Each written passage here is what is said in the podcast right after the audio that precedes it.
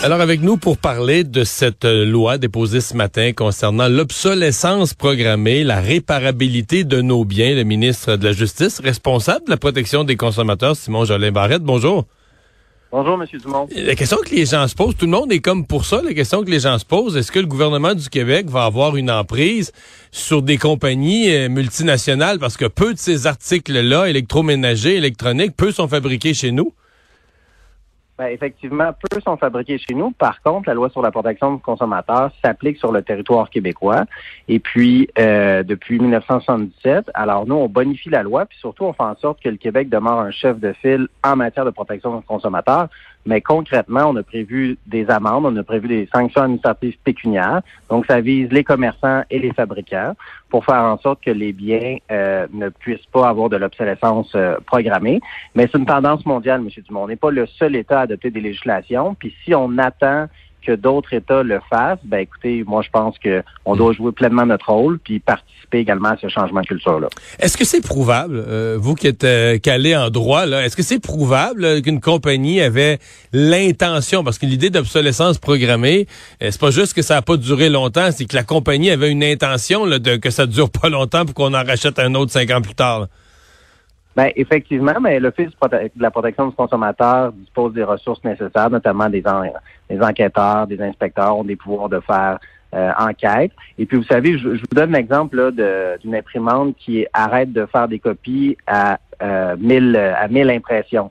Donc, systématiquement, ça a été démontré, notamment dans les médias, qu'il y avait une puce informatique qui, après 1000 copies, ça arrêtait automatiquement. Je pense que oui, ça peut se démontrer dans certaines situations. C'est pas simple à faire non plus, mais je pense que tout le monde est conscient au Québec auparavant, la cuisinière de notre grand-mère durait une trentaine d'années. Aujourd'hui, la cuisinière dure pas mal plus moins longtemps, alors que la technologie a évolué.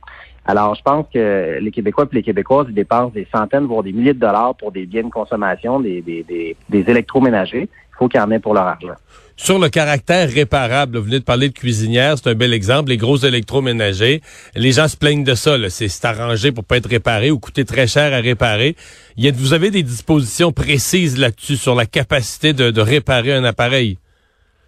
Oui, effectivement. Écoutez, euh, on vient inclure une garantie de bon fonctionnement dans le projet de loi. Donc, la garantie de bon fonctionnement, ça signifie qu'il va avoir une garantie plancher.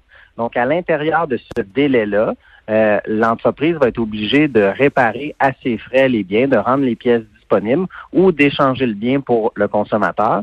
Donc ça, je pense que c'est une avenue très positive pour les consommateurs. Puis il fait également que désormais, dans la loi, ben, euh, les fabricants vont être obligés de rendre les pièces disponibles, mais vont être obligés de faire en sorte que les, les, les, euh, les appareils se réparent facilement avec des outils courants et que c'est... Et, ça, j'ai vu ça, la, la, notion d'outils courants, là, vous l'avez dans la loi, vous l'avez institué, donc réparable avec des outils courants que la moyenne des ours ont dans, la, dans leur coffre à outils. Là.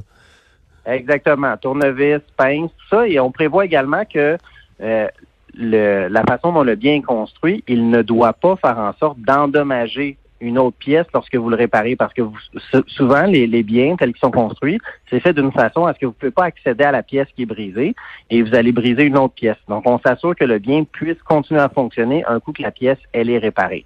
Donc, on amène vraiment pour le consommateur là, un choix du réparateur, les pièces disponibles, le fait que c'est fait avec des outils courants et euh, je, vous donne, je donnerai le parallèle en matière automobile. On a également des dispositions dans le projet de loi. On prévoit une loi anti-citron à l'intérieur de notre loi pour faire en sorte que si vous achetez un véhicule puis qui est affecté de plusieurs vis, mais vous allez pouvoir, euh, après un certain nombre de fois, le faire remplacer ou avoir une réduction de vos obligations, donc au niveau des paiements, et également choisir votre garagiste qui va le réparer. Ça, je pense que c'est important.